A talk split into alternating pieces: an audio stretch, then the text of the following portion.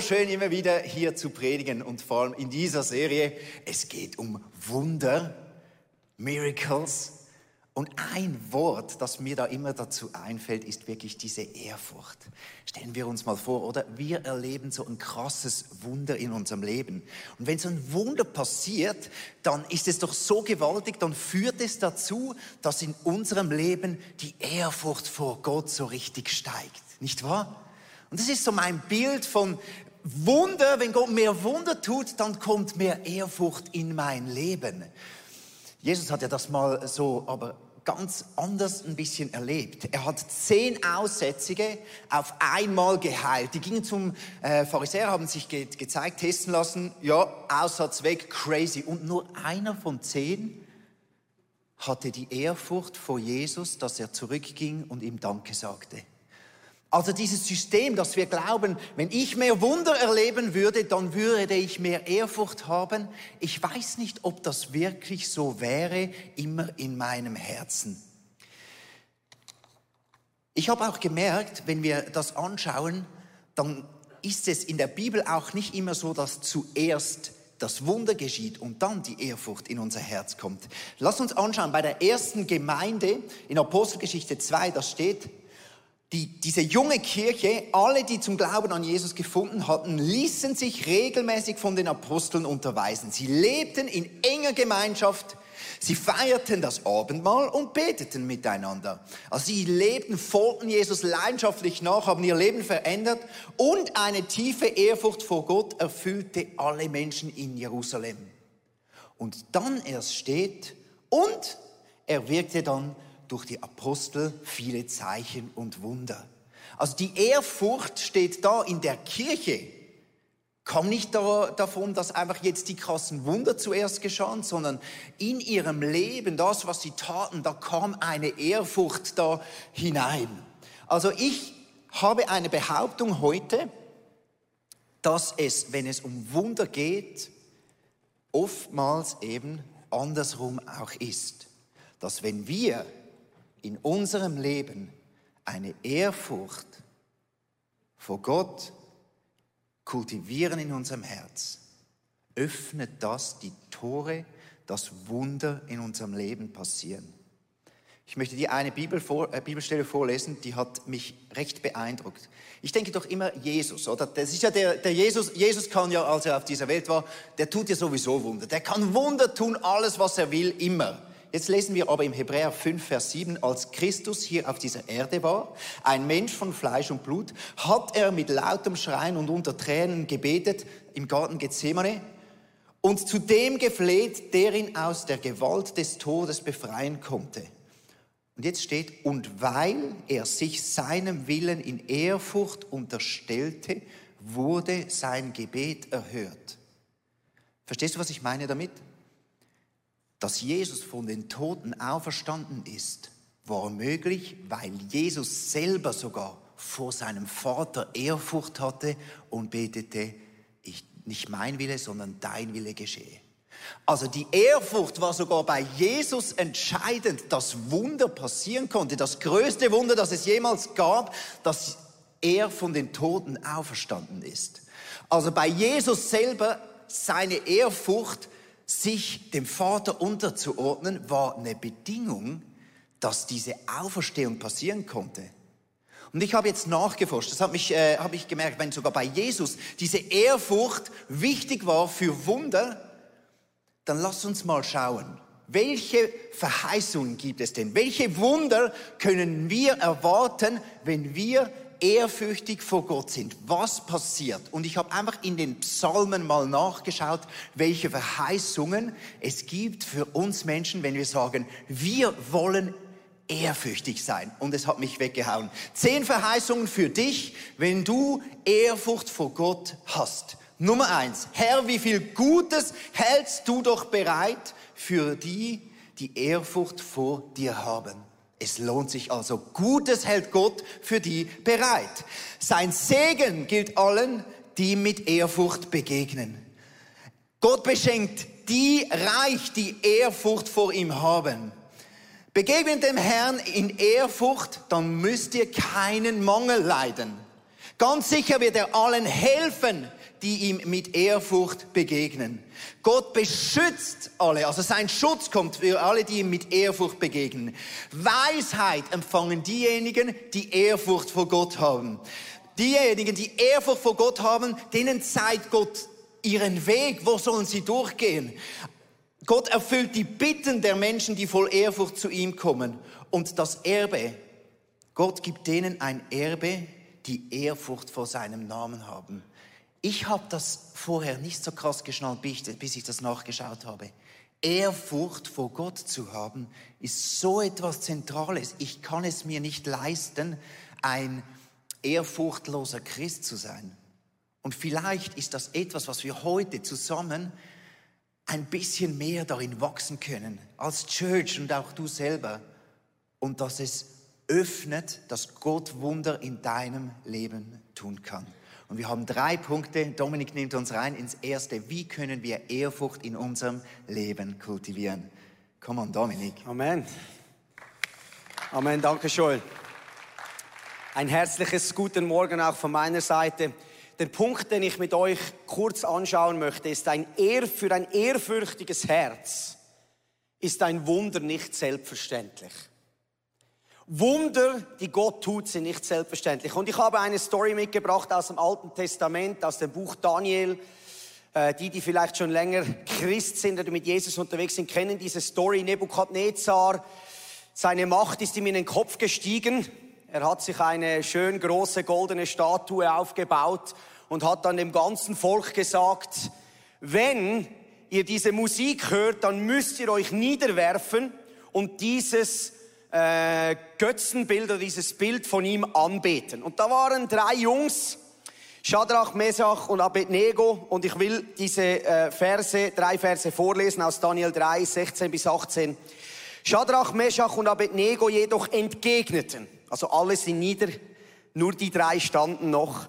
Wir werden gar nicht erst versuchen, uns vor dir zu verteidigen. Unser Gott, dem wir dienen, kann uns aus dem Feuer und aus deiner Gewalt retten.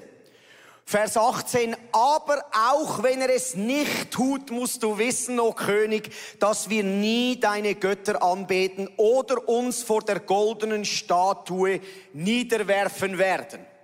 Eine krasse Aussage, also die drei kannten das Wesen ihres Gottes. Sie wussten, wenn Gott eingreift, ist alles möglich. Er kann uns aus deinen Fängen befreien. Aber auch wenn das Wunder nicht eintrifft, werden wir uns nicht niederbeugen, werden wir uns nicht diese Götten anbeten, weil das Wunder und das Wesen unseres Gottes nicht auf gleicher Ebene sind. Das Wesen Gottes ist unantastbar. Und wie oft in unserem Leben wenn wir, wie Joel gesagt hat, aus dieser Ehrfurcht Wunder erleben oder eben nicht erleben, gibt es wie einen Knick. Zwar einen Knick in unser Gottesbild. Plötzlich sagen wir, wir haben ja gebetet, wir haben geglaubt, aber wir haben es nicht gesehen. Und plötzlich definieren wir Gott durch das, was er eben gemacht oder nicht gemacht hat. Das war bei diesen drei jungen Männern nicht der Fall. Ihres Gottesbild war nicht zerknittert, hatte keinen Knick, sondern sie sahen es klar. Es gibt im Neuen Testament eine ähnliche Story. Und zwar, der Weg von Jesus wurde vorbereitet von Johannes der Täufer. Und im ersten Johannes äh, im Johannes Kapitel 1, Vers 29 lesen wir, da war Johannes der Täufer am Taufen und dieser Jesus schreitet zu ihm her und er sieht ihn und er sagt, siehe, das Lamm Gottes, das die Sünde der Welt hinfortträgt. Was für eine Offenbarung. Die Leute haben immer noch gedacht, wer ist Jesus? Was macht er da? Kommt er uns zu befreien? Ist er nur ein Hochstapler? Ist er wirklich das, was er sagte?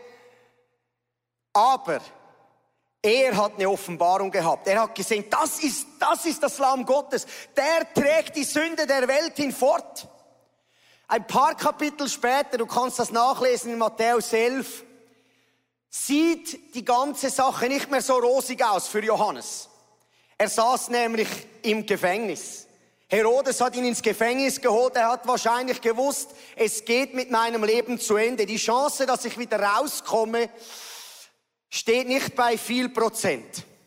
Und plötzlich hat sich seine Umstände verändert und er sagt zu seinen Jüngern, geht und fragt, ob dieser Jesus wirklich der ist, der er sagt. Und sie gingen und fragten und sagten, Johannes hat uns geschickt, bist du Jesus? Bist du wirklich der Messias? Bist du wirklich auf den, den wir warten? Und die Antwort von Jesus, er sagte, die Tauben hören wieder, die Blinden sehen, die Toten werden aufgeweckt. Geht und sagt ihm. Und ganz interessant in diesem Vers, du kannst es nachlesen, eins bis sechs in diesem Vers sechs sagt Jesus, sagt Johannes, gesegnet sind alle, die keinen Anstoß an mir nehmen. Liebe Freunde, es ist eine ganz gewaltige Aussage in diesem Vers, weil Jesus etwas sagt. Er sagt, ihr habt vielleicht die Wunder gesehen, vielleicht habt ihr nicht alle gesehen, aber gesegnet sind die Menschen, die mein Wesen höher achten.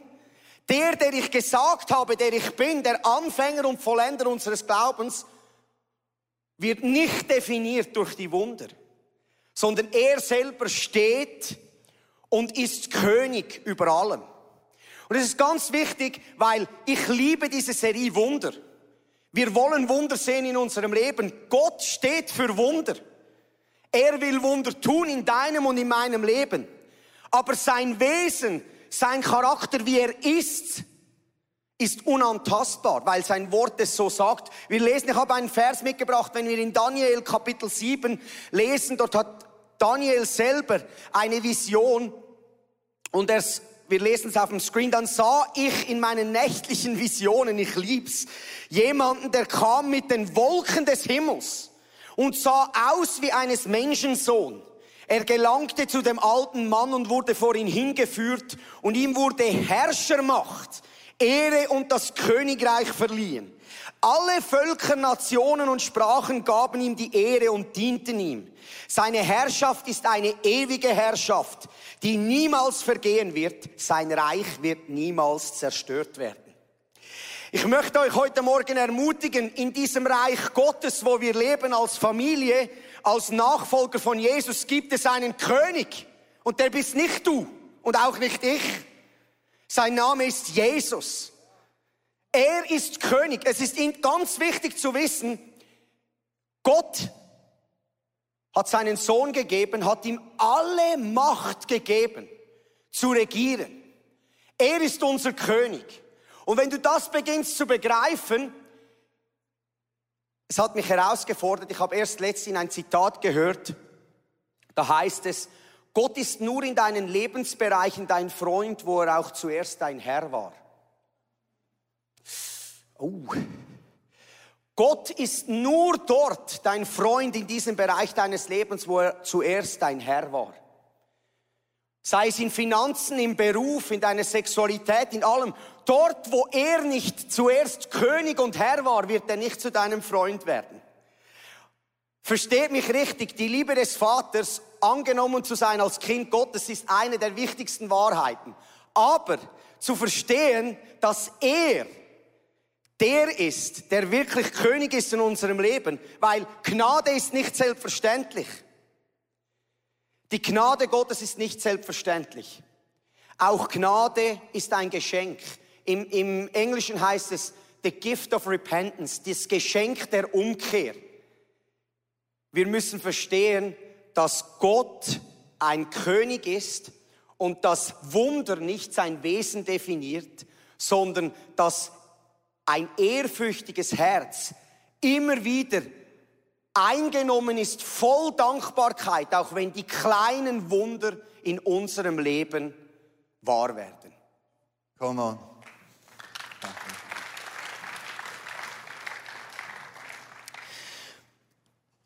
Ich möchte einen zweiten Weg anschauen, wie wir Ehrfurcht in unserem Herz kultivieren können. Denn ein ehrfürchtiges Herz achtet auf seine Worte. Wie sprechen wir mit Gott? Und da haben wir, oder ich habe manchmal so ein bisschen die Einstellung, ja, wenn ich bete, dann bete ich einfach irgendwie. Ja, hauptsächlich bete viel und lang und möglichst, dass da, da kann ja Gott zufrieden sein, dass ich überhaupt bete oder als, als Christ. Und ich merke, in der Bibel gibt es Anweisungen, dass man besser beten kann. Man kann besser beten oder auch schlechter beten. Eins davon lesen wir ähm, im Johannes 18, nein, Lukas 18 ist es. Ähm, da gibt es so ein Gleichnis und das werden wir jetzt gemeinsam erleben. Wie kann man besser beten?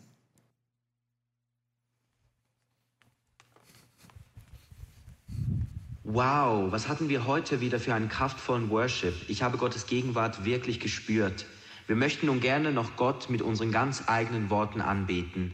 Ihr dürft still für euch beten oder euer Gebet mit uns allen teilen. So, Ladies, jetzt kommt mein Auftritt.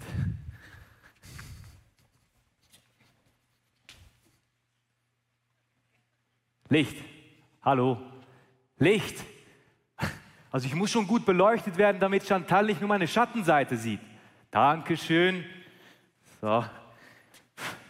Jetzt die Stimme. Test, Test, Test, Test, Test, Test. Nein, also die Stimme ist noch nicht sexy genug. Ich brauche ein bisschen mehr Tiefe und ein bisschen mehr Hall. Kannst du das für mich richten, Bruder? Danke. So. Nochmals.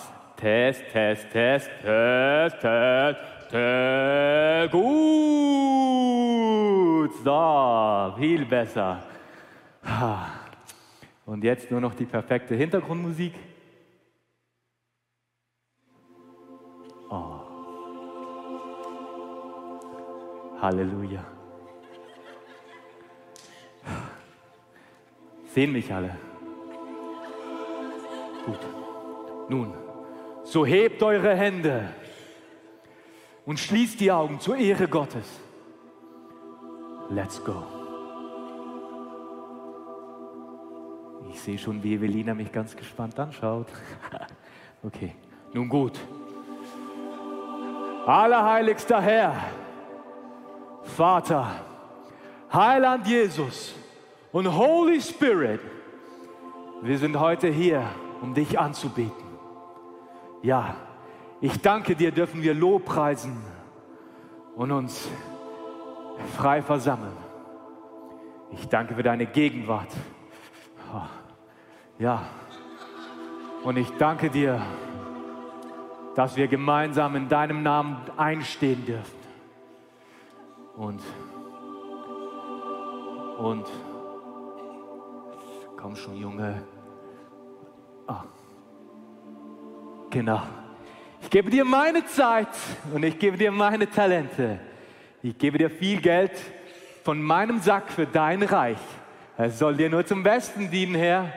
Ja, ich danke dir für deine Erlösung, ja. Und danke, bin ich eben nicht so wie diese Ungläubigen. so, habe ich genug gebetet. Ich könnte natürlich jetzt noch meinen moralischen Wandel erwähnen. Das würde sich noch gut machen. Ja, komm schon. Gut, ja, danke, mach jedem keine Fehler, so wie die anderen Sünder. Danke, hast du mich befreit von deinem Geiz. Darf ich großzügig geben. Danke, hast du mich befreit von meiner Esssucht.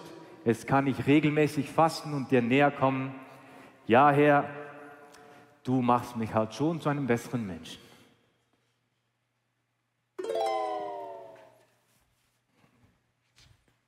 Oh. Nun gut. Es ist Zeit, lass uns das Ganze beenden. Herr, ich danke dir, bist du mein Leader und ich nicht deiner. Ich danke dir für deinen Strength in meiner Schwachheit. Ich danke dir, ja, dass äh, du mir Power gibst, wenn ich müde bin. Gut, im Namen vom Vater, vom Sohn, vom Heiligen Geist. Amen.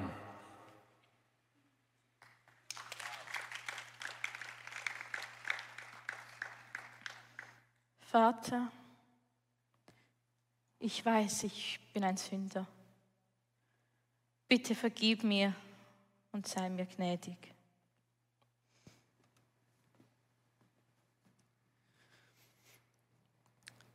Jesus bringt dieses, diese, dieses Gleichnis, um uns zu erklären, eigentlich haben wir doch mal angefangen. Dein erstes Gebet wahrscheinlich, das du gesprochen hast, war so einfach, so demütig, aber so ehrfürchtig.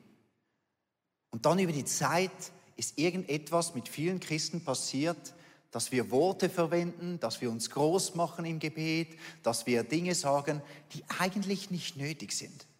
Komm, wir geben unserem Theaterteam nochmal einen großen Applaus. Dankeschön.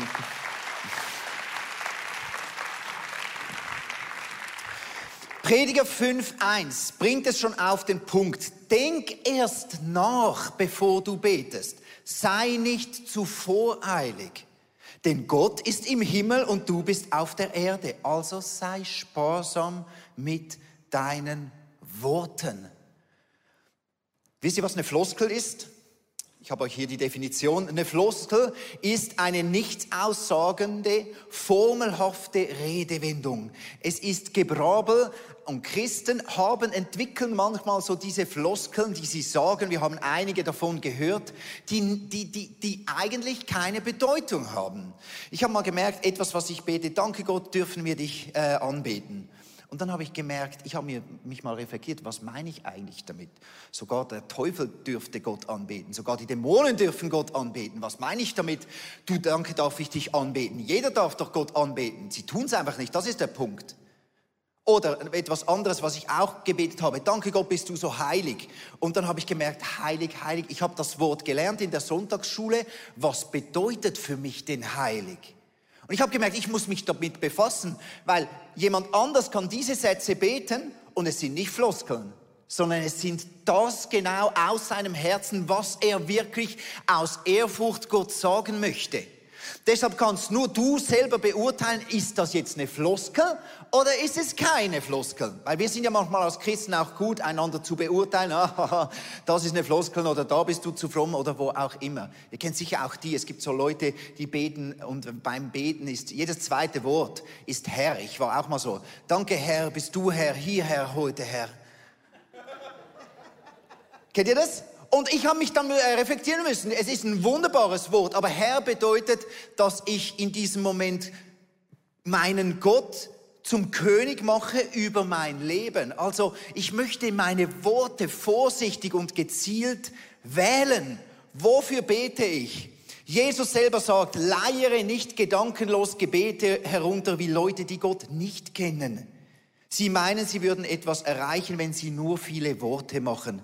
Ich möchte nicht so sein wie einer, der Gott nicht kennt. Wenn ich bete, Gott, du bist heilig, dann möchte ich kennen, Gott kennen. Was bedeutet für mich heilig, wenn ich das bete? Verstehst du? Und wir müssen lernen, diese Worte zu füllen. Oder auch wofür ich bete. Vor einigen Wochen, wisst ihr vielleicht noch, Leo hat uns ein bisschen geteacht, dass das Gebet, es soll nicht regnen, ein mutiges Gebet ist, das vielleicht eben auch falsch ist, weil der Bauer nebenan betet, dass es regnet.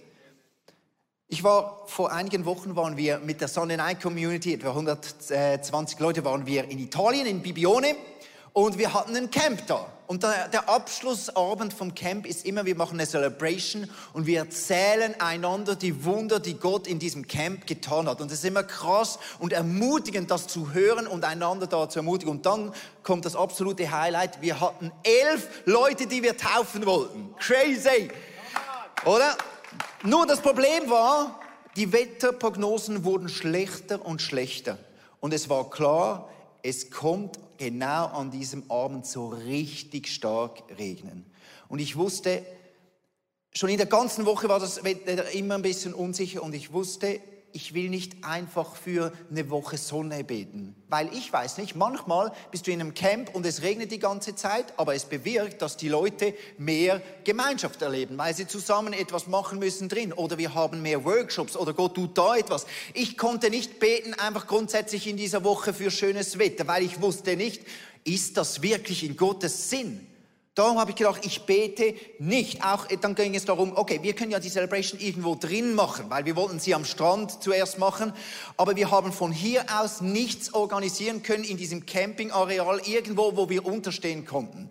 Und dann auch vor Ort, es war noch irgend so ein anderer Event. Wir hatten keine Möglichkeit, außer wir sind draußen am Strand, wenn es gewittert und das, das war einfach, ich, ich wusste nicht, was machen und Und in dies, an diesem Abend, bevor das war, oder an diesem Tag, habe ich einfach zu Gott gesagt, Gott, ich habe alles versucht und ich weiß wirklich, ich möchte nicht einfach beten für schönes Wetter, damit wir es ein bisschen vergeuden haben, sondern ich möchte einfach, dass diese kraftvolle Zeit, wo wir dich groß machen und erzählen, bitte, ich habe keine andere Möglichkeit, das zu beten, schenk uns gutes Wetter. Und ich hatte wirklich da diese Ehrfurcht. Und dann hatte ich das Gefühl, Gott sagt, okay, macht euer Programm genauso, wie ihr wollt. Ich schaue. Und dann war ich da am Strand, es hat schon angefangen ein bisschen zu winden. Und wir waren da und dann haben wir zuerst so, habe ich noch einen Input gemacht, das abgeschlossen, ich habe euch Bilder mitgebracht. Die Leute saßen so überall am Strand, im Sand.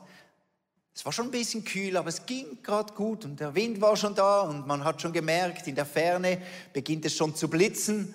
Und dann haben wir äh, diese Zeugnisrunde gemacht und ich dachte immer, okay, jetzt kürze ich ab, jetzt kürze ich ab, jetzt kürze ich ab, wir müssen schauen, der Regen kommt, der ich kürze ab. Und Gott hat immer wieder gesagt, nein, nein, du hast gesagt, ich schaue, super. Okay, haben wir das durchgezogen. Und dann die Tau Tau äh, Taufen. Ich dachte noch, sollen wir die ein bisschen vorziehen, weil das wäre ja schlimm, wenn es dann regnet und Gewitter ist gefährlich und so. Und dann Gott hat gesagt, nein, mach das Programm genau so, wie ihr es geplant habt. Okay. Und wir sind ins Wasser gegangen und es war wellig, die Wellen kamen und äh, ihr seht da ein Taufbild, es war so stürmisch, hat Gott selten die Sünden weggefegt. Das war wunderbar. Und dann haben wir uns Zeit genommen, am Strand noch zu beten. Und ich war, war nervös, weil es, es war da schon, wie bei den Taufen im Hintergrund hat es geblitzt und es kam immer näher das Gewitter. Und wir haben gebetet, nein, wir machen das noch, wir segnen die Leute, lassen uns Zeit. Und am Schluss von dieser Zeit, wo wir für die Taufe gebetet haben, habe ich einfach noch, kommt, steht noch alle auf, ich möchte euch noch alle segnen, habe sie gesegnet, Amen. Hey, das Camp ist jetzt zu Ende, wir sehen uns äh, am Sonntagabend wieder, jeder, jeder fährt individuell nach Hause, wir sehen uns, bis bald. Und zack, hat es begonnen zu regnen in Strömen. Und es hat mich so gelehrt, ehrfürchtig zu sein. Sei langsam damit. Was möchtest du wirklich beten? Ein ehrfürchtiges Gebet, das die Wünsche nicht leichtfertig bringt, das hat so eine Kraft. Warum sind Floskeln für uns ein Problem? Wir schaffen eine falsche Frömmigkeitskultur. Anstatt etwas Gutes in unserem Leben kultivieren, kultivieren wir, dass wir viele Worte machen. Dann das zweite, neue Gläubige fühlen sich schnell, wenn wir Floskeln benutzen, die Worte, die sie noch nicht kennen, fühlen sie sich unwürdig, ihr ehrliches, schönes Gebet zu bringen. Das Dritte, ich verliere meinen Gebetsdrive, wenn ich äh, Floskeln benutze. Wenn ich nicht mehr wirklich überlege, welches Wort wähle ich. Und das Dritte, ich kultiviere keine Ehrfurcht mit Floskeln, sondern dann, wenn ich wirklich bete, was ich mir überlegt habe, dass ich zu einem e-, äh, ehrfurchtgebietenden Gott beten möchte. Darum achte auf deine Worte. Amen.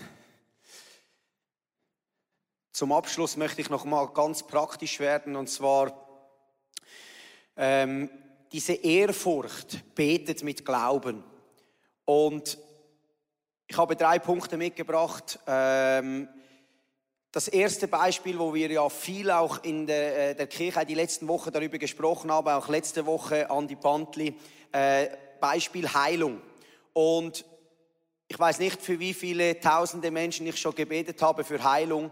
Und ich habe Wunder gesehen und ich habe viele Leute gesehen, da ist es nicht besser geworden.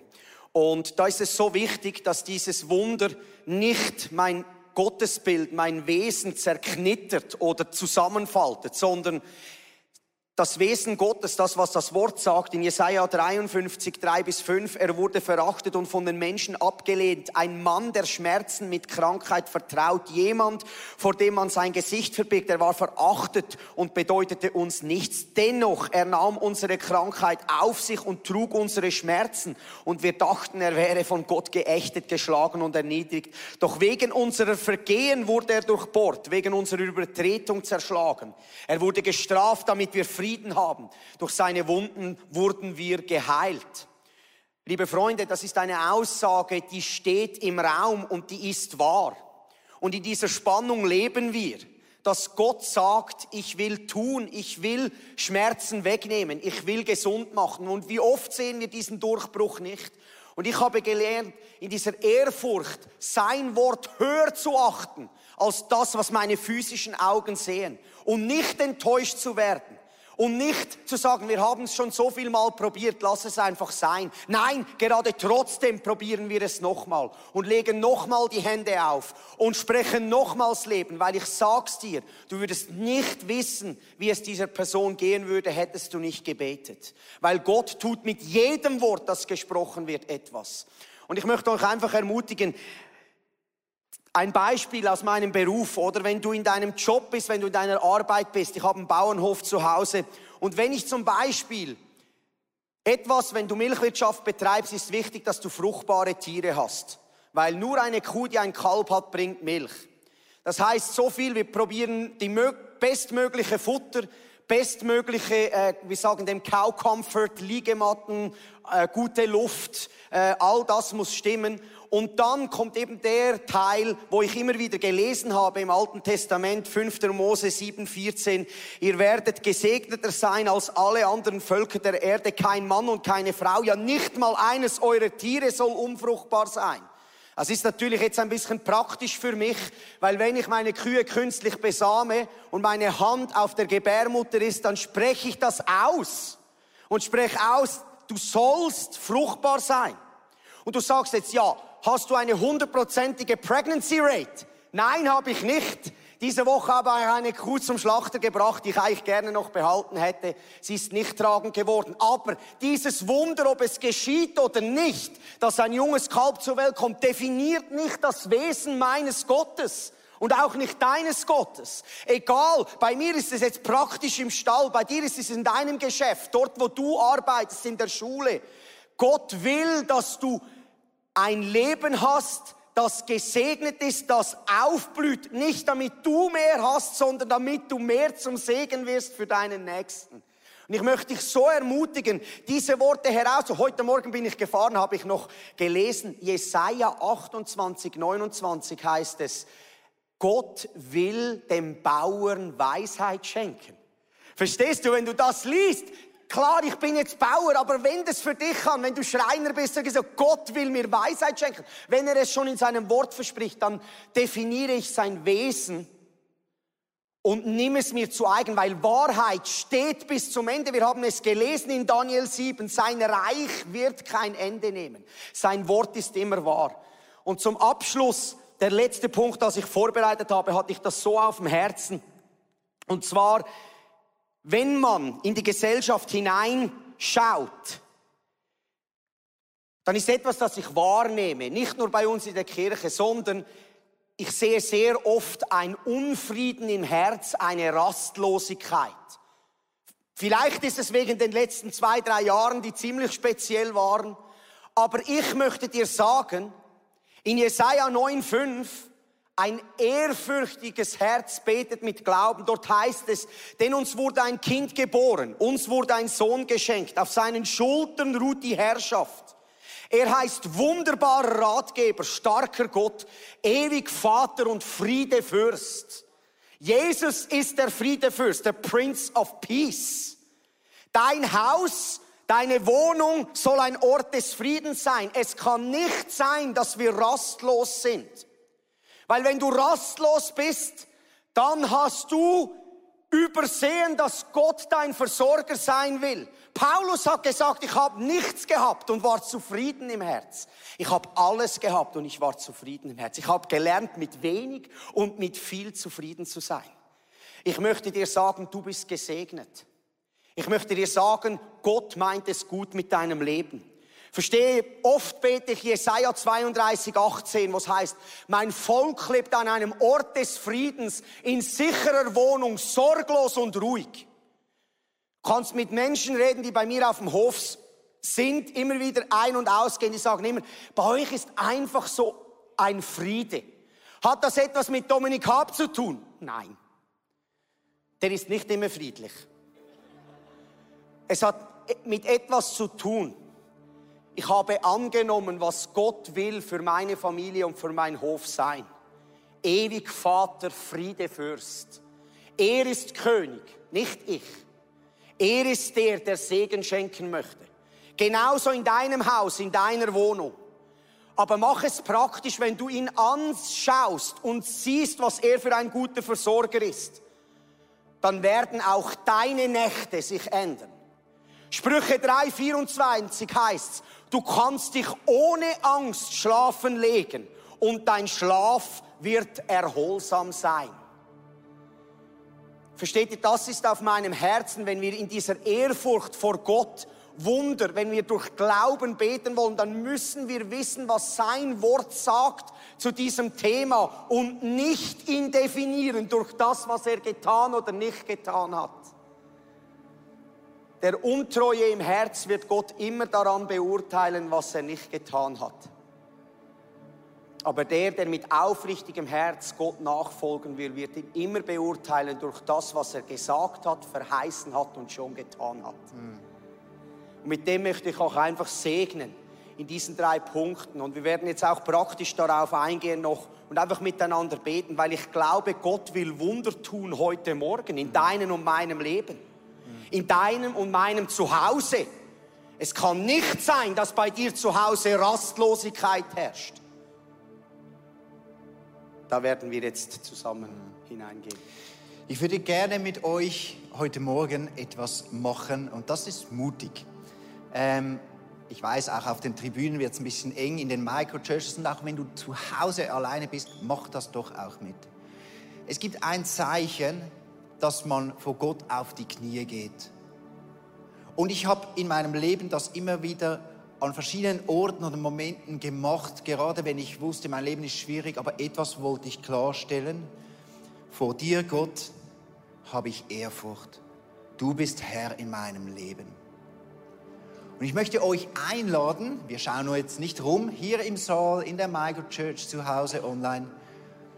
Lass uns einen Moment nehmen, wo wir das machen mit dem Wunsch, dass unser Herz von einer Ehrfurcht erfüllt wird.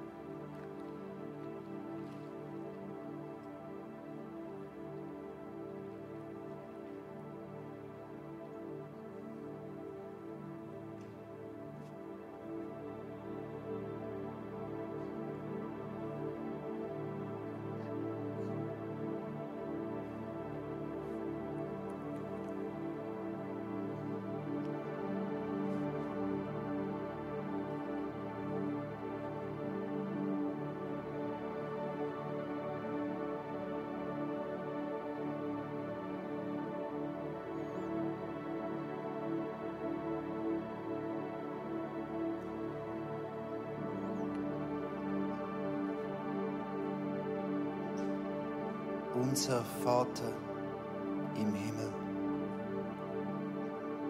Geheiligt werde dein Name. Dein Reich komme. Dein Wille geschehe.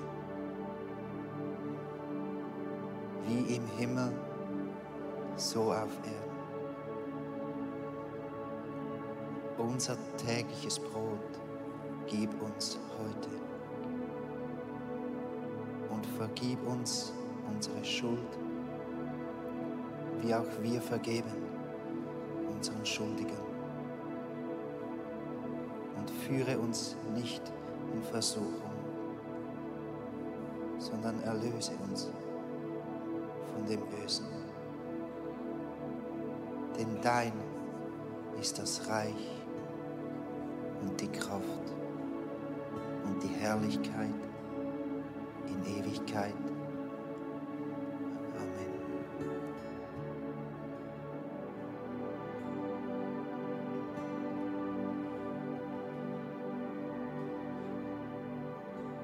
Lass uns in dieser Haltung bleiben.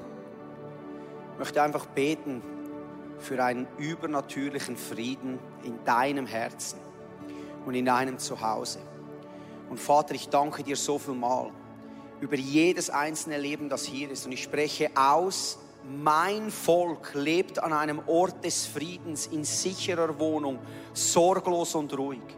Und wir rühmen und wir sprechen dein wunderbarer Blutschutz aus über jedem Zuhause, über jedem Zimmer, über jedem Bett. Ich danke dir, Vater, dass du Frieden schenken willst, dass du Rastlosigkeit wegnehmen willst, dass wir zur Ruhe kommen dürfen, weil wir wissen, Jesus, du bist unser Friedefürst und du meinst es gut mit meinem Leben. Und ich möchte dich ermutigen, wenn du nach Hause kommst in deine vier Wände, schlage Psalm 91 auf und lies es ehrfürchtig, bewusst, als eine Deklaration, weil die Engel hören zu und sie werden dir helfen. Ich danke dir, Jesus, dass du in jedem Leben Wunder vollbringen willst, damit wir zur Ruhe kommen können und Frieden und Segen weitergeben können mit diesen Menschen, mit denen wir in Kontakt kommen tagtäglich. Amen.